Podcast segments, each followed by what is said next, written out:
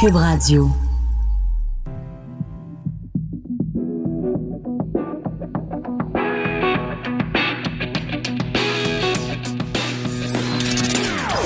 Des opinions bien à elle. Sophie Durocher. Son franc-parler ne laisse personne indifférent. On n'est pas obligé d'être d'accord. Bonjour tout le monde, c'est Sophie Durocher. Très content d'être là avec vous aujourd'hui. On est mercredi le 29 janvier 2020. Alors vous le savez, depuis quelques jours, ce qui agite la planète politique au Canada et au Québec en particulier, c'est la question suivante. Est-ce que pour diriger le pays, pour être premier ministre, il faut maîtriser parfaitement les deux langues officielles qui ne sont pas l'anglais et le mandarin, mais qui sont bel et bien l'anglais et le français. Alors la question se pose avec beaucoup d'acuité parce que, bien sûr, euh, très bientôt, en fait, c'est déjà amorcé, c'est la course au leadership, la course à la chefferie du Parti conservateur du Canada.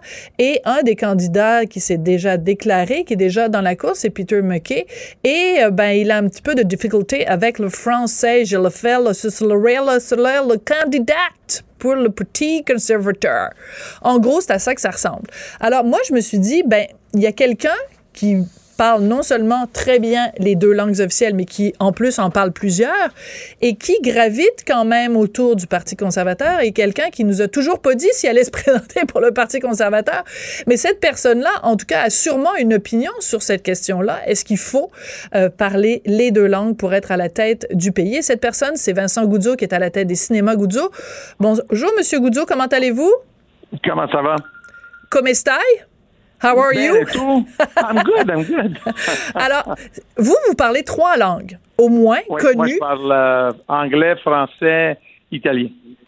Est-ce que pour vous, c'est une condition sine qua non? Est-ce qu'il faut absolument que la personne qui est à la tête du Parti conservateur, donc éventuellement à la tête du pays, doit parler parfaitement les deux langues? Non seulement, je pense que c'est un, c'est un must, comme diraient les Anglais, euh, euh, mais je pense qu'il faudrait même avoir une certaine connaissance, parce que le monde doit réaliser qu'en connaissant une langue, c'est la porte ou l'ouverture envers une culture. Donc, on ne peut pas vraiment prétendre vouloir représenter un Canada uni en se disant, bien, je vais prendre un cours de français 101 euh, et je vais essayer d'apprendre le français comme ça, là, tout d'un coup. Maintenant, il y a des exceptions à la règle, puis l'exception à la règle serait prenons cet enfant béni, cette personne, ce candidat, ce rockstar incroyable qui vient de nulle part, qu'on ne se l'attendait pas, lui non plus ne l'attendait pas, puis là on le projette comme premier ministre du Canada. Si cette personne-là se retrouverait dans une position où elle dit écoute, moi, j'avais jamais planifié à être politicien, j'avais jamais planifié à être premier ministre, ben, j'avais pas pensé que le français un jour ça aurait été important. Bon, mais alors, peut-être on va lui donner une attitude, puis on va dire, ben, il va l'apprendre à fur et à mesure qu'il fait la job. Mm-hmm. Mais pour quelqu'un comme Peter McKay ou quelqu'un comme Autour, que ça fait 20 ans qu'il gravite dans le milieu, que euh, euh, chacun d'eux a voulu être candidat pour être chef du parti, le fait que ces personnes-là n'ont pas pris le temps, particulièrement dans le cas de M. McKay, qui a eu mm-hmm. une couple d'années sympathiques, là, où il n'a rien fait, là, il aurait pu aller prendre son français. Là. Et, le fait qu'on essaye de dire que c'est pas important démontre. Moi, je vais te dire, là, il y a une raison pourquoi j'ai pas encore répondu. Parce que je sais que tu vas me poser la question, ben mais j'ai pas encore répondu. C'est parce que je, dois te dire, pendant beaucoup, beaucoup d'années, j'ai toujours, me suis toujours demandé s'il n'y avait pas un petit peu de ce mépris que les, les Québécois francophones exprimait qu'il ressentait de l'Ouest canadien, si c'était pas un petit peu inventé. Moi, je me disais, écoute, peut-être on a la queue, on a la queue de paille ou on a la queue sensible.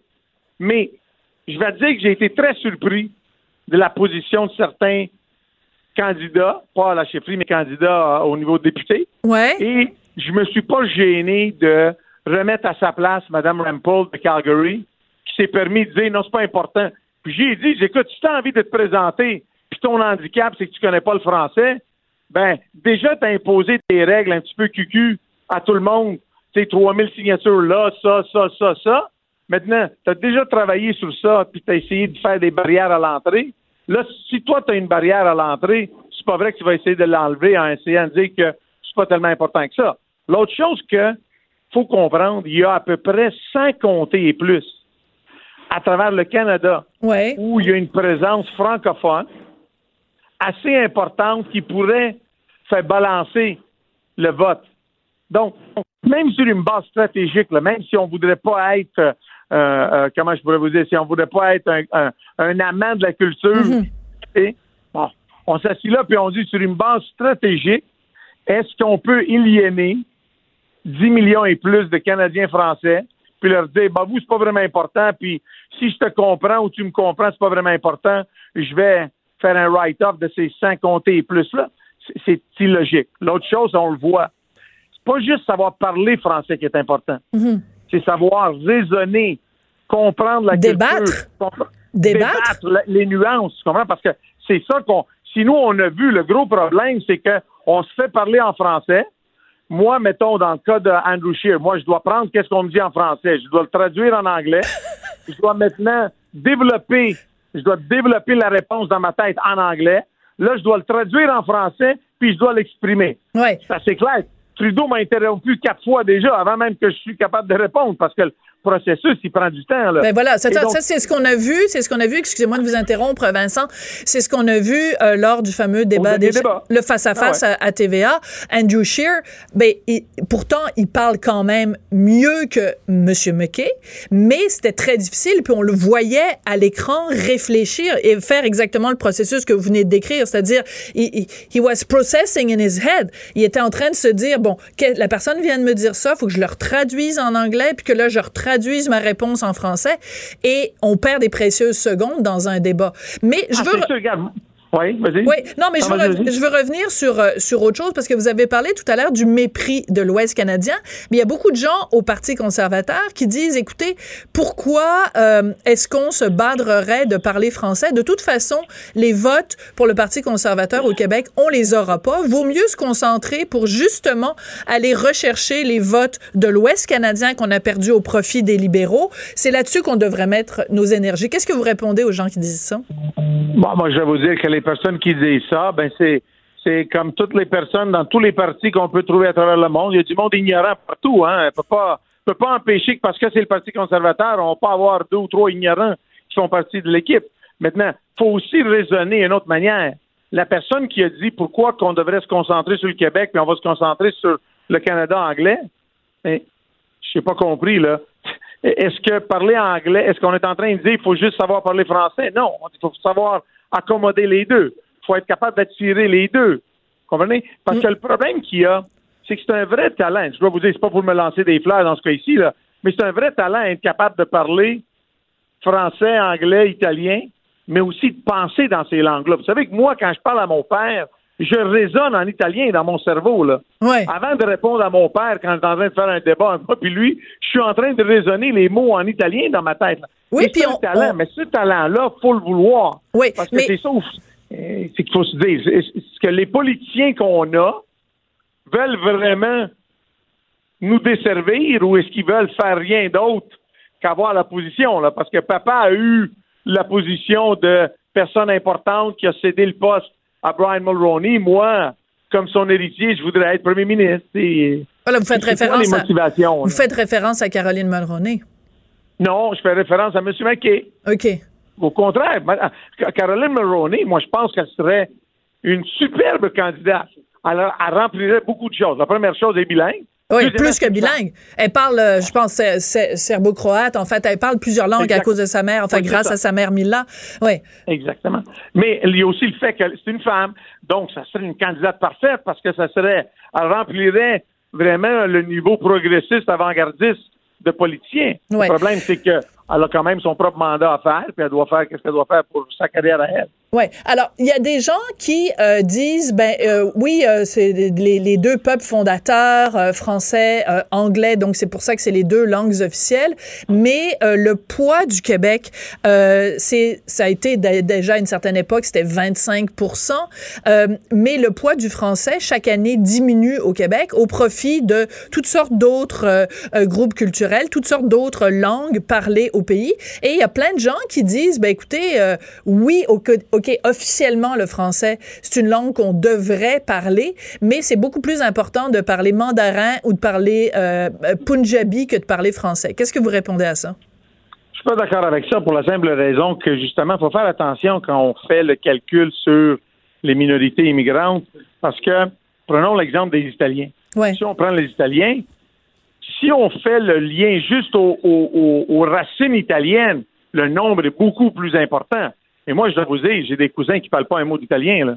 Ouais. Donc, mais on les compte comme des Italiens parce que leur mère, euh, mother tongue est italien. mais les mhm. autres ne parlent pas un mot d'italien. Donc, la langue maternelle, le fait qu'il va y avoir, le fait qu'il va y avoir un bonjour des hindous ou bien des, des, asiatiques qui vont plus parler la langue parce qu'ils sont enracinés au Canada, ça ne veut pas dire qu'on va apprendre leur langue puis après eux vont l'oublier, puis nous on va devoir la garder. Dans, du côté francophone, par exemple, pas la même chose parce que là, de génération en génération, mhm.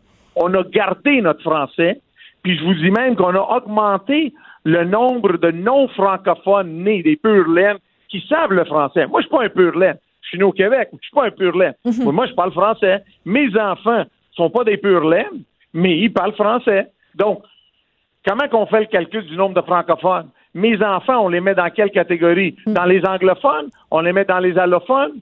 Ben, écoute, ça parler français, c'est du monde bilingue. Donc, si on créerait une classe bilingue, vous savez, moi, je dis toujours dans l'West Island de Montréal, beaucoup de fois, il y a du monde qui veut se plaindre qu'on devrait jouer plus de films en français. Puis j'ai dit à ces personnes-là, je dis, Madame, le problème, parce que c'est toujours des madames en passant qui font ces plaintes-là, je dis, le problème, c'est que dans l'West Island, il y a beaucoup de monde francophone et beaucoup de monde anglophone qui sont bilingues. Des deux bords. L'anglophone, lui, veut voir ses films en anglais. Mm.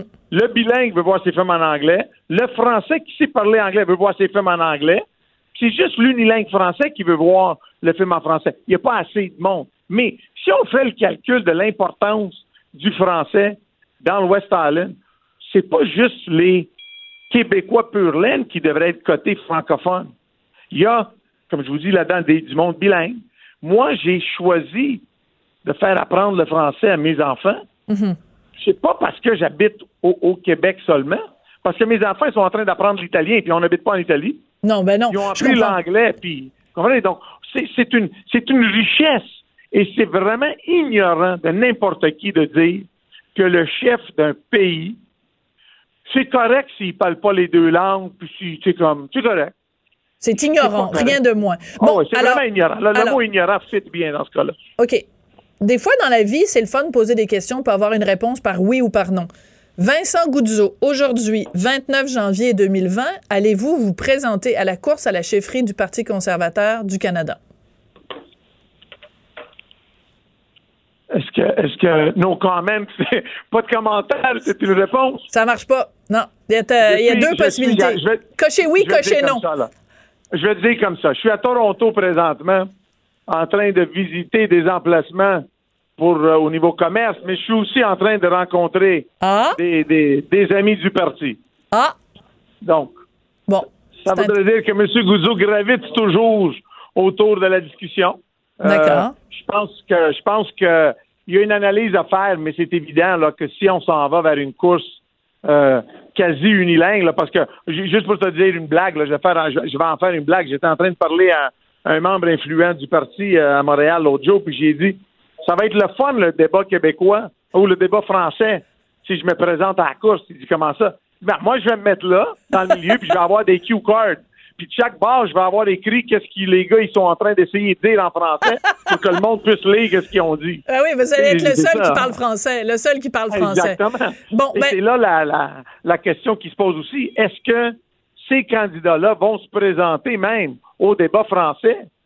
S'ils ont pour faire une piètre performance comme ça? Là? C'est là même le désavantage qu'ils pourraient avoir. D'accord. Bon, ben je comprends que c'est le plus loin que vous allez aller euh, aujourd'hui, mais je comprends que vous continuez donc à graviter puis à, à, tourner autour du pot de miel euh, conservateur et que votre décision est pas prise pour l'instant. Euh, grazie mille, merci beaucoup, thank you very much. Arrivederci. Arrivederci. Ciao, ciao. Donc c'était Vincent Guzzo, euh, donc à la tête des cinémas Guzzo qui réagissait. Donc toute cette polémique, faut-il ou non parler fluentement bilingue pour être à la tête de ce beau pays? avec deux langues officielles. On n'est pas obligé d'être d'accord, Joignez-vous à la discussion. Appelez ou textez.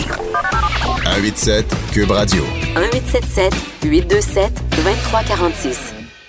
L'autre sujet qui euh, vraiment occupe tous les esprits en ce moment, c'est bien sûr ce tweet excessivement maladroit de la présidente de la Fédération des femmes du Québec, Gabrielle Bouchard. Bon, après avoir tweeté, elle euh, s'est excusée sur différentes euh, tribunes. Elle a dit que ses mots avaient dépassé sa pensée, que c'était maladroit, etc., etc. Et là, toute la question se pose de la pertinence ou non du financement de la Fédération des femmes du Québec et au-delà de ça, la pertinence de l'existence ou non, de l'existence même de la Fédération des femmes du Québec. Alors, il y a mon collègue Pierre-Olivier Zappa hier qui a sorti euh, cette information. Il va y avoir euh, les 27 et 28 mars euh, un forum organisé par la Fédération des femmes du Québec et mon collègue donc avait divulgué cette information. Il a trouvé cette information-là que le 28 mars, il va y avoir donc un atelier en non-mixité pour les femmes racisées. Donc, réservé aux femmes racisées en non-mixité. Ça veut dire qu'on ne on n'accepte pas les femmes blanches. Donc, c'est interdit aux femmes blanches. Le nom de cet atelier, c'est Stratégie des femmes racisées face aux agressions racistes dans les milieux communautaires. J'ai fouillé dans le programme de cet événement-là et j'ai trouvé pas mal de choses assez intéressantes. Et on se demande c'est un congrès qui aurait pu être organisé par Québec solidaire. C'est un congrès qui aurait pu être organisé par différents mouvements de gauche. Puis on se demande en quoi c'est pertinent que ce soit organisé par la Fédération des femmes du Québec. En quoi la question féminine ou la question féministe est centrale à ces événements-là? Je vous donne un exemple. Le samedi 28 mars à 10h45, il va y avoir un atelier sur l'environnement. Ça s'intitule L'environnement, c'est intersectionnel. Voici de quoi on va parler. L'atelier de l'environnement, c'est intersectionnel, se veut être un outil éducatif ludique qui introduit la pertinence d'appliquer la loupe intersectionnelle à la lutte environnementale. D'abord, il y a beaucoup de charabia de, de, de gauche, euh, de, de lingo de neuf langues mais c'est un outil éducatif ludique qui introduit la pertinence d'appliquer la loupe intersectionnelle à la lutte environnementale.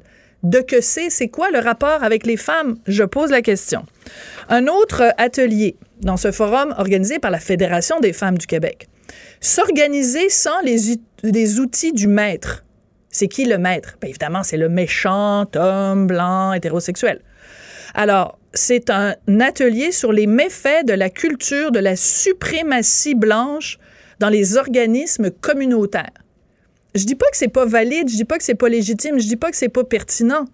Je dis juste pourquoi est-ce que le gouvernement donne 120 000 dollars à la Fédération des femmes du Québec, dont le but normalement est de défendre les droits des femmes, si on organise un forum où on va discuter de la suprématie blanche, de l'intersectionnalité de l'environnement. Je vais juste poser la question. Un autre euh, atelier qui s'intitule Faciliter le militantisme LGBTQIA2+, des stratégies syndicales à mettre en place. C'est quoi le rapport avec les femmes? C'est quoi le rapport avec les femmes? Et dans cet atelier, on va entre autres découvrir des stratégies pour déconstruire l'hétéro-cis-normativité prégnante de nos milieux de travail.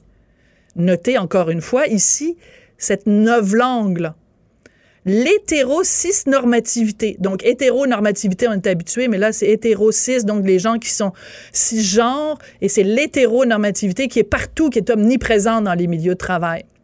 Je dis pas que c'est pas légitime, je pose la question, qu'est-ce que ça a à voir avec les droits des femmes? Faciliter le militantisme LGBTQIA2+. En voulez-vous d'autres?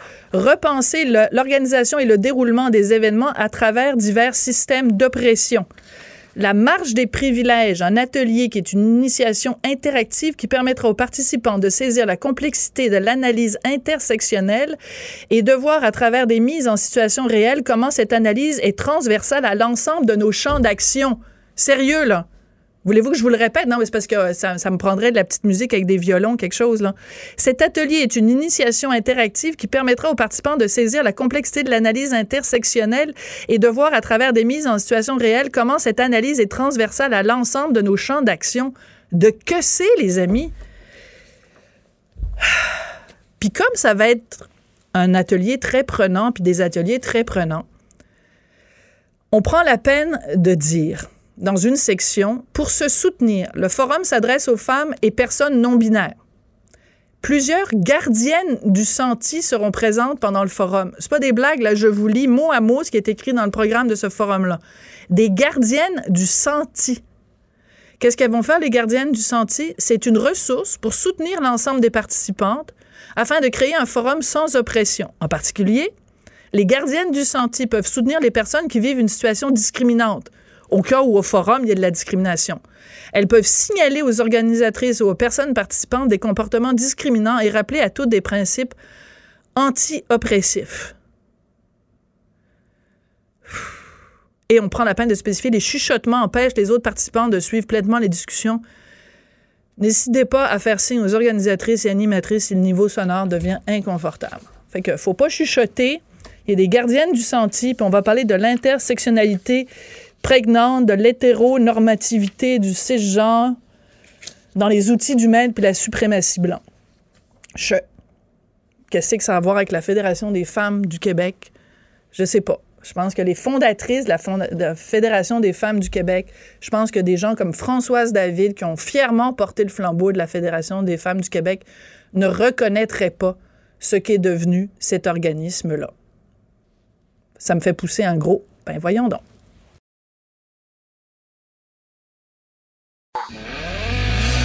On n'est pas obligé d'être d'accord. Joignez-vous à la discussion. Appelez ou textez. 187 Cube Radio. 1877 827 2346. Alors, la Barbie. Tout le monde connaît la Barbie, évidemment, cette poupée euh, iconique. Oui, j'avoue, quand j'étais petite, je jouais à la Barbie. Puis, euh, j'aimais ça. Je tripais sur les souliers de la Barbie. Puis je suis sûre qu'il y a plein de femmes qui m'écoutent en ce moment, et peut-être même des hommes qui m'écoutent et qui se disent oui, c'est vrai, la garde-robe de la Barbie, les petits souliers, les petites. Moi, j'avais on n'a jamais eu les voitures puis tous les autres euh, accessoires, mais la Barbie me faisait triper. Et évidemment, la Barbie a évolué avec le temps et les producteurs, les, les, entrepreneurs derrière la compagnie euh, de Barbie, donc la compagnie Mattel, se mettent évidemment à l'ordre du jour, rentrent dans la modernité, dans le 21e siècle, et ils viennent de sortir des nouvelles Barbie qui font la promotion de la diversité, la diversité corporelle. Alors, il, il y a une, une Barbie euh, qui porte euh, une prothèse. Il y en a une autre qui euh, a des cheveux noirs. il y en a une autre qui est atteinte d'alopécie, donc elle est chauve. Elle n'a pas de cheveux. Et ce qui m'a intéressé, ce qui m'a interpellé, c'est qu'il y a une des Barbies qui est atteinte de vitiligo, cette maladie donc qui provoque des taches blanches sur les peaux foncées. Et là, je me suis dit, ben, il y a quelqu'un au Québec qui est atteinte aussi de vitiligo et qui, il y a quelques années, a choisi euh, de se montrer et d'en parler pour démystifier le vitiligo. Et c'est l'animatrice qu'on aime tous, Chantal Lacroix. Bonjour Chantal. Bonjour, ça va bien? Ben moi, ça va très bien. Et toi? Très bien, merci. Et euh, je trouve ça vraiment le fun qu'est-ce qui se passe euh, en ce moment parce que vraiment euh, parce que j'ai joué au Barbie. Longtemps. Et, euh, et je voulais je voulais veux, pas quand t'es es une jeune fille t'es confrontée à l'image de la de la de la poupée Barbie. Et puis euh, tu sais je me souviens de, plus jeune évidemment j'avais pas le vitiligo à ce moment-là mais c'était plus que je voulais avoir les cheveux blonds etc donc là maman m'a acheté des Barbies avec les cheveux bruns. Donc c'est là que tu réalises que t'es es confronté vraiment à cette Barbie là avec laquelle tu joues puis tu tu joues et tu te projettes dans l'avenir puis tu souhaites devenir comme elle en quelque sorte. Fait que c'est ça, ça a eu un impact pour moi plus jeune, tu sais. Parce que beaucoup de gens ont reproché et avec raison, je pense, euh, que la Barbie euh, avait des formes absolument inatteignable. Tu sais, on n'est même plus dans le 36, 24, 36. Là, c'est, c'est à une petite taille, tit, tit, tit, tit, tit. Puis euh, je pense que pour avoir l'air d'une, d'une Barbie dans la vie de tous les jours, il faudrait se faire enlever comme deux côtes, des côtes flottantes. Exactement. Donc, il y a comme un idéal physique euh, de, de même pas de perfection, de comme de, de, de surréaliste. Et on est, on a été confronté à ça comme femme. Tout à fait. Et, euh, et c'est fou parce que, bon, j'ai une jeune fille en ce moment qui a 9 ans, qui a commencé aussi à un moment donné à jouer au Barbie. Et euh, j'avais gardé mes Barbies. Donc, elle a mis la main sur la boîte qui contenait mes Barbies. Et ma fille est vietnamienne. Et euh, j'avais pas de, de Barbie euh, vietnamienne à l'époque. Ben oui. Donc, elle a joué avec ces Barbies-là. Puis, à un moment donné, c'est là que j'ai réalisé, parce qu'elle commençait à me dire qu'elle voulait la peau blanche. Puis, sa peau était pas assez blanche. Puis, elle se mettait de la poudre dans le visage. Es-tu sérieuse? Oui. Et euh, puis là, je me demandais au début, je pensais qu'elle voulait me ressembler. Tu sais, Jusqu'à un moment donné que je réalise que c'est la Barbie. Tu comprends -tu? C'est l'image que ça projetait, puis c'est ce que j'avais, moi, dans mon dans mon coffre que j'avais Ah. gardé de l'époque. Alors, c'est c'est là que tu vois. Sais, des fois, Hmm. on se dit, bon, mon Dieu, c'est peut-être un peu tiré par les cheveux. Euh, on met tout sur le dos de la Barbie puis du jouet. Mais j'ai été en mesure de le constater moi-même.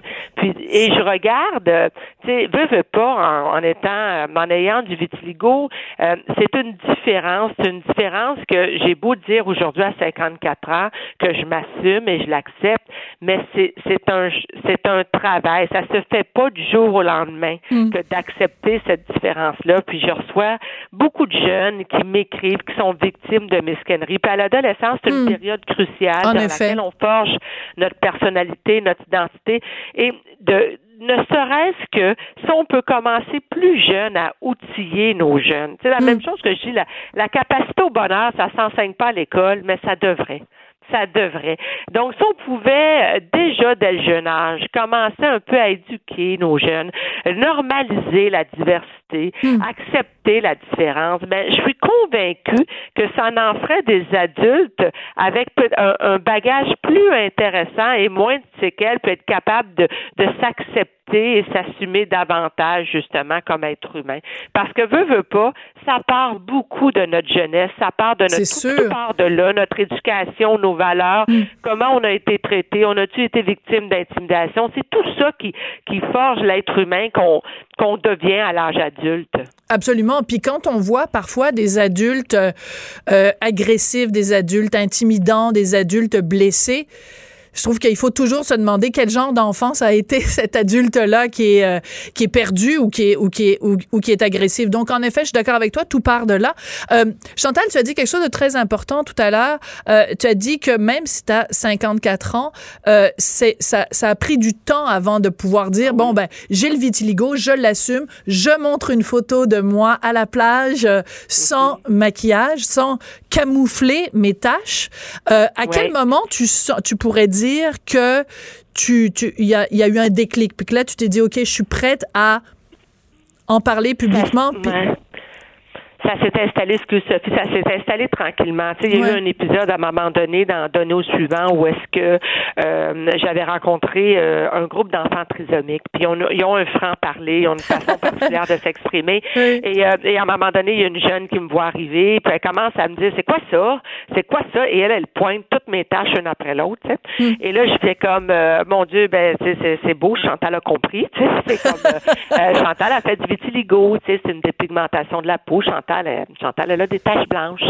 Et là, elle de me répondre de façon sp- spontanée, ah, t'es comme une vache, tu sais. Et là, je, Oh! je, je réagis, tu sais, je fais comme, eh mon Dieu, hein, si on veut, c'est une façon de voir les choses. Est-ce que ça t'a fait de la peine? Réaction, Ça t'a fait de la fait, peine?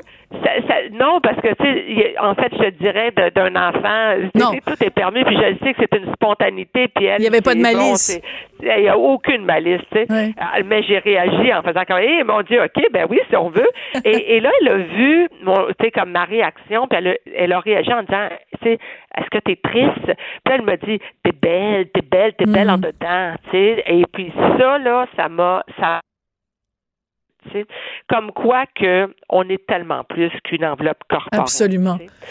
Et, euh, et, le, et, le, et le bonheur ne passe pas par le regard des autres. Absolument. Et, et c'est comme ça, tranquillement, je te dirais que j'ai, commencé à m'assumer davantage parce que je mettais toujours des manches longues euh, tout le temps. Mm. Euh, euh, puis j'ai eu des shows de télé que j'ai fait. Je me souviens quand j'ai animé la collection à TVA, Oui. j'avais un peu de vitiligo à ce moment-là. C'était un show de mode. On me maquillait le corps au complet parce qu'on disait fou, que hein? c'était dérangeant, que euh, les, les, l'éclairage, ça se faisait juste accentuer ça. C'est juste parce que on était dans un dans une émission dans le pareil, tu comprends-tu? Où est-ce que, tu sais, veux, veux pas, c'est, c'est, c'est l'image, c'est la mode, c'est ce qu'on projette, et puis j'avais pas de problème du tout euh, avec ça. Je te dirais que c'est l'arrivée de ma fille qui a tout changé les C'est choses. ce que j'allais te demander. Justement, C'est le regard de ton changé. enfant, le regard de ton enfant, parce que l'amour d'un enfant est inconditionnel. Il va pas dire je t'aime moins parce que t'as des, des, des pigmentations, là. Euh, tu sais, ma fille voit pas la différence dans la couleur de peau à l'école, tu comprends? Euh, Ouais. Et puis, c'est, c'est, c'est l'arrivée de ma petite pour lui faire comprendre, elle, qu'elle est belle. Tu sais, puis quand, euh, justement, est arrivé l'incident de la Barbie, où est-ce qu'elle voulait avoir la peau blanche, ben c'est, c'est tout ça que ça a éveillé chez moi, tu comprends? Donc, de lui faire comprendre, mais t'es belle telle que tu es. Et si je veux passer ce, ce message-là à ma fille, je dois, moi, d'abord l'assumer et le véhiculer. Je comprends. Et euh, alors c'est c'est ça qui m'a amené à vouloir m'afficher. Euh, quand on était à l'aéroport, on regardait les photos dans mon téléphone euh, intelligent parce qu'on cherchait quelque chose à poster sur ma page Facebook, euh, euh, ben c'est comme ça. Tu sais, on est tombé sur cette photo-là que j'ai publiée. Puis et, et vois-tu, même à ça, je m'en veux. J'ai eu le réflexe de dire à ma fille, hey maman est pas belle tout de suite là-dessus. C'est épouvantable, c'est c'est épouvantable. J'essaie d'inculquer quelque chose à ma fille, puis je dis ça moi-même de moi, tu sais. Et c'est elle qui m'a dit, parce qu'elle assistait à mes conférences, maman, tu sais, toi-même, tu le dis tout le temps, tu sais, Ben oui. compte, c'est comment on est en dedans, tu sais, puis comment on est avec les gens.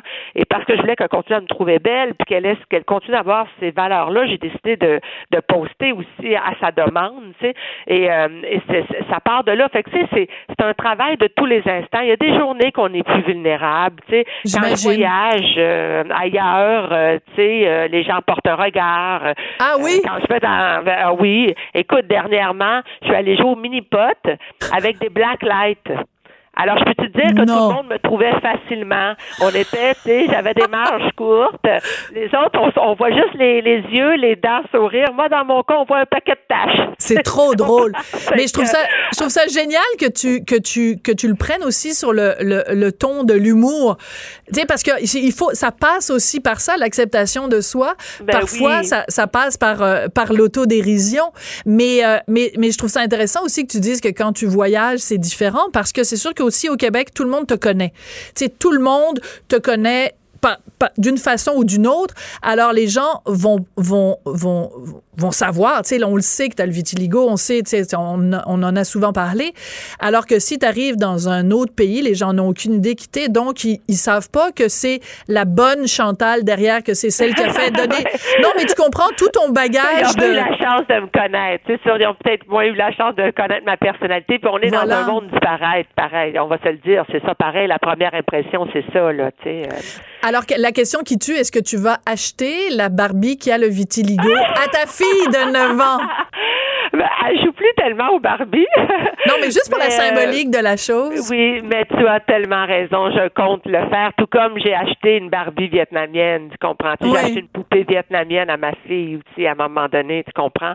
Alors euh, oui, je compte de le faire. Ne serait-ce que euh, que de le faire, je trouve qu'il y a quelque chose de, tu sais, ça, ça montre, tu sais, on avance, on, on on veut accepter la, la différence. Tu sais, dans la vie, dans le fond, ce qu'on souhaite tous, c'est être unique.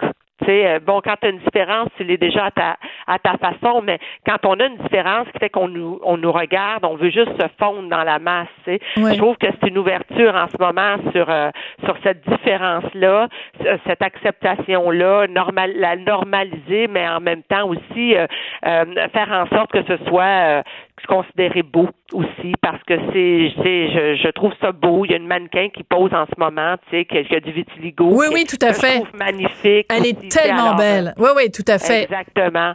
Alors, euh, fait que oui, je vais aller l'acheter, Sophie. C'est sûr que je vais l'acheter. je ferai un pause avec ma Barbie. Ah, s'il te plaît, s'il te plaît, oui, oui.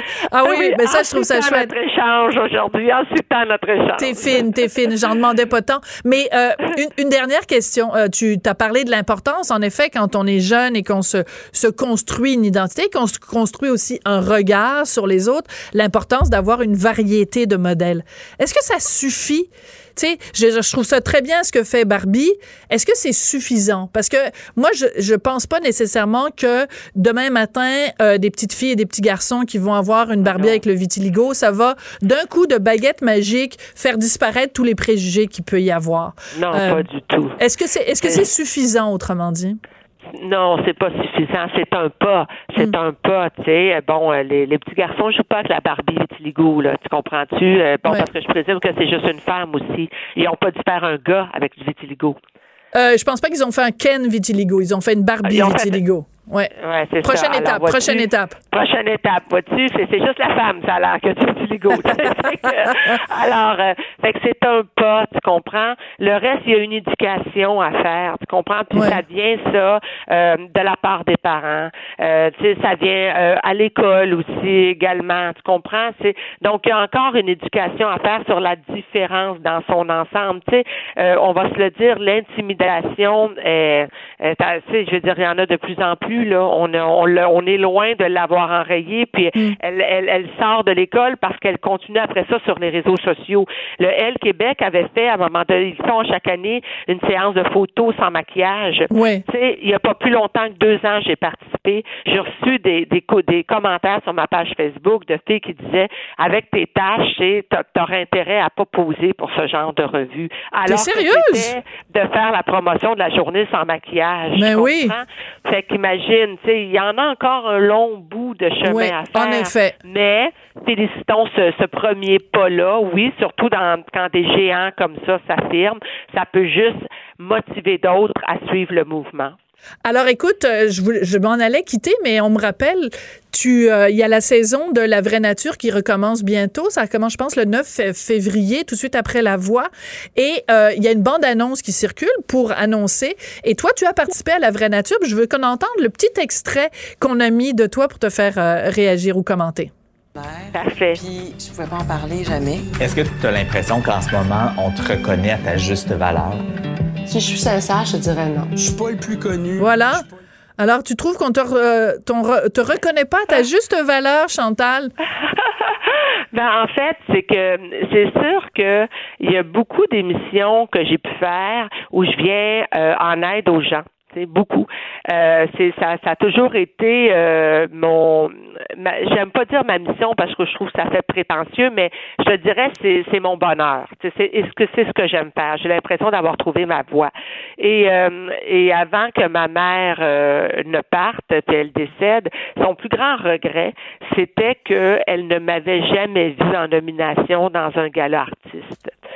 Qui par où est-ce que c'était monsieur madame tout le monde mhm. qui faisait les nominations alors que moi je fais que des émissions avec monsieur madame tout le monde. Ben oui. Euh, alors euh, fait qu'il y avait il y a une part de ça. Il y a une part aussi je te dirais Sophie que tu sais malgré l'âge que j'ai ça, ça reste encore toujours difficile de se battre pour des projets. Ça même ah si ce que je fais a fait ses preuves, même si ça performe encore d'écoute, c'est ça reste toujours quand même toujours laborieux, difficile euh, mais c'est correct, ça, ça, nous oblige à donner le meilleur de, de nous-mêmes, tu sais. Mais, euh, es-tu victime, es-tu victime d'agisme? Es-tu victime d'agisme? Oh, je ne sais pas. Puis ça me dérangerait pas si c'était le cas, parce qu'à un moment donné, il faut laisser la place aux jeunes. Fait que ça, ça, ça me convient. Tu sais, je, je comprends très bien, puis ça me, ça va, je vis très bien avec ça. Euh, mais je te dirais probablement euh, plus peut-être par rapport. Euh, puis pourtant, on fait pas ce métier-là pour avoir une reconnaissance. Il y a plein de de métiers, de mhm. professions qui ont même pas le privilège qu'on a nous comme artistes d'avoir des galas de reconnaissance. Fait que déjà ça, c'est exceptionnel qu'on ait ce, droit-là, puis on le fait pas pour ça. Mais euh, je te dirais que, tu sais, au moment où on était dans dans le tournage, il y avait une tourmente euh, je te dirais, bon, beaucoup avec ce que je vivais dans, dans ma vie personnelle qui Oui, je sais. que, euh, alors, euh, c'est ça, ça, ça refait surface. Et puis, on boit du vin, on va se le dire, hein, on boit du vin dans cette Ah, émission-là. mon Dieu, hein. qu'ils arrêtent donc de vous saouler aussi, là. Les larmes, ils montent facilement, ça n'a pas de bon sens. Ben écoute, ça a été très très gentil de ta part de prendre du temps pour venir euh, nous parler aujourd'hui. Donc euh, Chantal, animatrice, euh, femme d'affaires, pour ne nommer que ça, parce que écoute, la liste serait très longue. Et euh, tu venais de nous parler donc de ce modèle de Barbie. Euh, c'est la ligne fashionista quand même. Hein? C'est important de mentionner Ah oui, le nom de la de la de la de la ligne. Et euh, une de ces poupées a le vitiligo. Tout comme toi. Merci beaucoup, Chantal. Puis bonne chance pour Merci la suite à des toi, choses. Sophie. Merci. Bye-bye. Bye.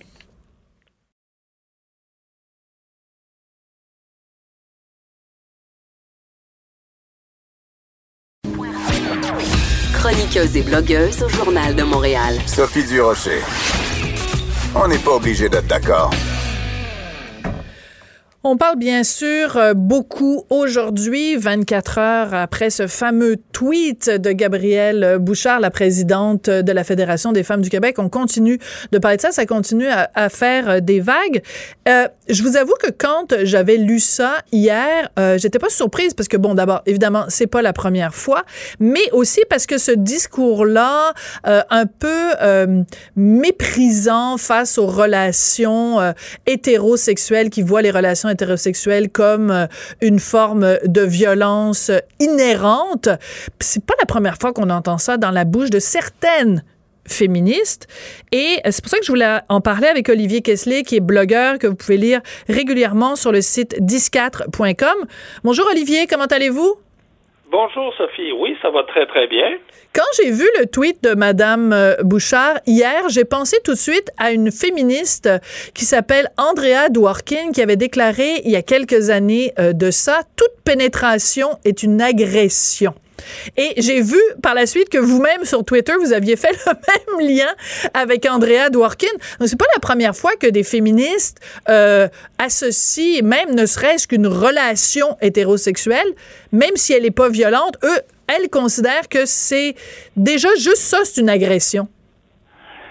Ben, c'est, tout à fait normal, c'est tout à fait dans le continuum euh, si particulier euh, de leur pensée, des pensées des néo-féministes. hein. Je précise toujours, parce qu'il faut pas mêler néo-féministes avec le, le courant plus général là, des féministes, parce que souvent ce petit monde-là se chicane entre elles, hein, beaucoup. Et euh, avec raison d'ailleurs, quand on voit certaines déclarations comme euh, celle de, de de Madame, euh, si je puis dire, Madame Bouchard. Non, faites Mais, pas, des, faites pas des blagues Bouchard- comme ça. Olivier, on va avoir une discussion sérieuse, là. C'est Oui. Madame Bouchard, elle est, elle est, c'est une personne transgenre, c'est une femme transgenre. Respectons le fait que c'est Madame. On commence pas à faire des jeux, des jeux de mots là-dessus parce que sinon la discussion va prendre une autre, euh, une autre direction. Alors, Madame Bouchard, oui. D'accord.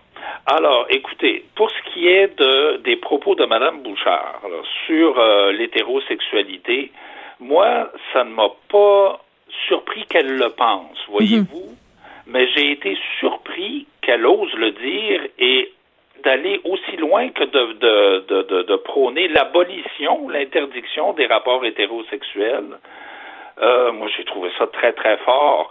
Mais euh, cette, cette euh, perception très négative là, de l'hétérosexualité comme une construction sociale oppressante du patriarcat là, euh, euh, misogyne, elle n'est, elle n'est pas, elle est très, très répandue dans nos universités, par exemple. Ouais. Euh, vous citez Andrea Dworkin. Moi, j'ai dans le livre de d'Yvon Dallaire, euh, Homme est toujours fier de l'être. Yvon a répertorié un certain nombre de, de citations. J'en ai sous les yeux. Oui, allez-y. On va s'amuser. Bon, alors, Ouais. écoutez-moi, écoutez ça. Alors, Marilyn French a déclaré tous les hommes sont des violeurs et rien d'autre. C'est c'est sympathique. André... Hein, c'est sympathique, ça. Ouais. Andrea Dworkin, euh, pas mieux, la relation hétérosexuelle est l'expression la plus pure, la plus formalisée du mépris pour le corps de la femme. Suzanne Griffin, elle, il va pas de main morte. Alors, si le violeur professionnel doit être distingué du mâle hétérosexuel dominant moyen, cette différence ne peut être qu'essentiellement quantitative. Ah, OK. Donc, c'est juste une question de, de degré. Sais, ils sont, ça, ils sont pas nombreux, mais ils sont, mais, mais c'est ça. OK, parfait. Continuez, mais j'adore ça. Ben, écoutez, T. Grace Atkinson, c'est celle qui a déjà dit euh, le féminisme et la théorie, le lesbianisme et la pratique. Elle, elle a dit les rapports hétérosexuels sont anti-féministes. Rien de moins. Attendez, attendez. c'est les rapports, les rapports hété- hétérosexuels sont anti-féministes? Oui. Oui, oui, elle va aussi loin que ça. Bon, Alors, alors, on peut, on, est-ce qu'on peut après ça s'étonner des propos de Madame Bouchard? Mais attendez, c'est pas tout. Quand une femme orgasme dans les bras d'un homme, elle collabore avec le système patriarcal. elle érotise sa propre oppression. Ça, c'est Stella Jeffries, qui est une professeure universitaire, bien sûr. on a l'impression que c'est un sketch. J'en ai deux autres. Ah là. oui, allez-y. Ah non, mais j'adore ça. C'est des perles absolument fabuleuses. Oui. Écoutez, oui, puis c'est pas juste que c'est on, on rit, on rit un peu jaune, mais ça nous permet un peu de situer Oui. euh, Un peu la genèse, la genèse des propos de Madame Bouchard. En fait, ça part pas de nulle part. Parce que les gens ont lu son tweet en disant, mon Dieu, c'est complètement absurde de dire une chose pareille. Mais elle a pas sorti ça de son chapeau. Ça participe d'une certaine pensée néo-féministe. Tout à fait. Puis ces auteurs-là que je vous lis, là.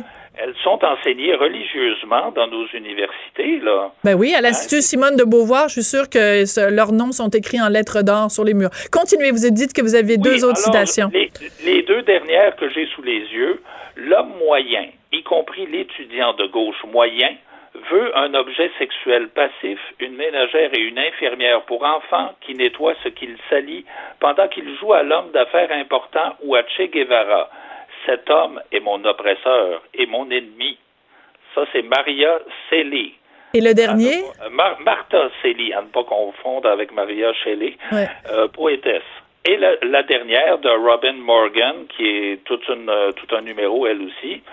J'affirme qu'il y a viol chaque fois que la relation sexuelle n'a pas été entreprise par la femme à partir de son désir et dans un contexte de sincère affection. Eh Alors, euh, écoutez, est-ce qu'on peut Ouais. se surprendre après ça, là? Parce que ça, c'est enseigné dans nos- universités, hein?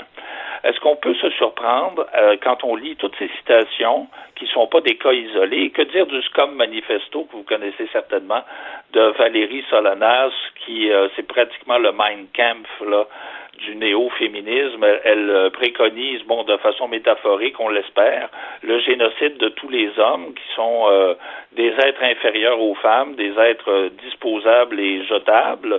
Alors, est-ce qu'on peut s'étonner que Mme Bouchard euh, pense ça? On peut s'étonner qu'elle le dise.